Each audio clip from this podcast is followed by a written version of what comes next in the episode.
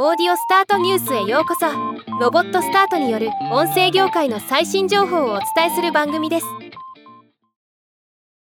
Amazon オーディブルが2024年2月26日より村上春樹さんの著書一人称単数を配信開始すると発表しました。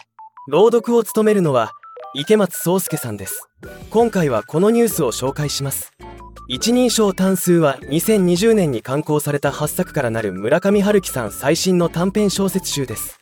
朗読を務めるのは様々な話題作で主演を務め幅広い演技を見せる人気俳優池松壮亮さんです。あらすじ解説。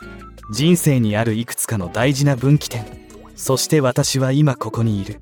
ビートルズの LP を抱えて高校の廊下を歩いていた少女。同じバイト先だった女性から送られてきた歌集の今も記憶にあるいくつかの短歌ひなびた温泉宿で背中を流してくれた。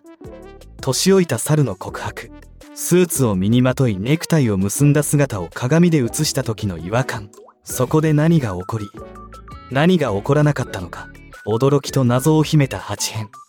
一人称単数の世界にようこそ。今回朗読を担当した池松壮亮さんは初めての挑戦で難しかったですがとてもやりがいのある作業でした。耳からだけの情報で聞いていてスッと入ってきつつもその情景や人物を特定しすぎないように意識しました。